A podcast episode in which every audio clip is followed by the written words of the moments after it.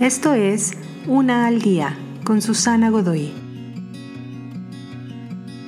Día 271. Palabras que reflejan.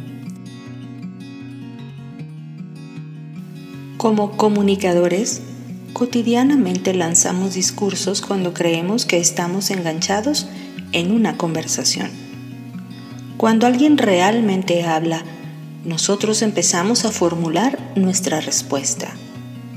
Nuestras palabras no son acerca de conexión, son acerca de nosotros. Pero tus palabras deberían ser siempre acerca de conexiones, incluso cuando llevas un diario o hablas contigo mismo en tu soledad, hay alguien a quien esas palabras son dirigidas, tú mismo. Tus palabras deberían conectarte con quien tú eres y asimismo conectarte con otros.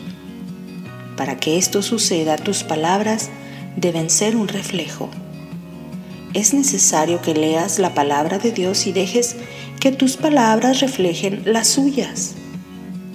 En la comunicación con los otros, tus palabras deben seguir siendo un reflejo.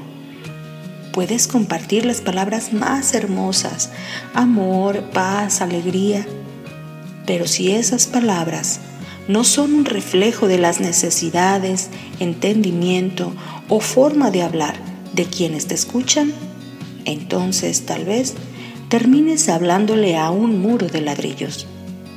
La comunicación debe ser comunitaria. Te invito a seguirme en mis redes sociales Facebook, Instagram y YouTube. Busca las descripciones aquí abajo.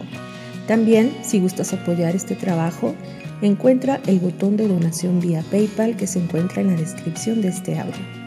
Te espero.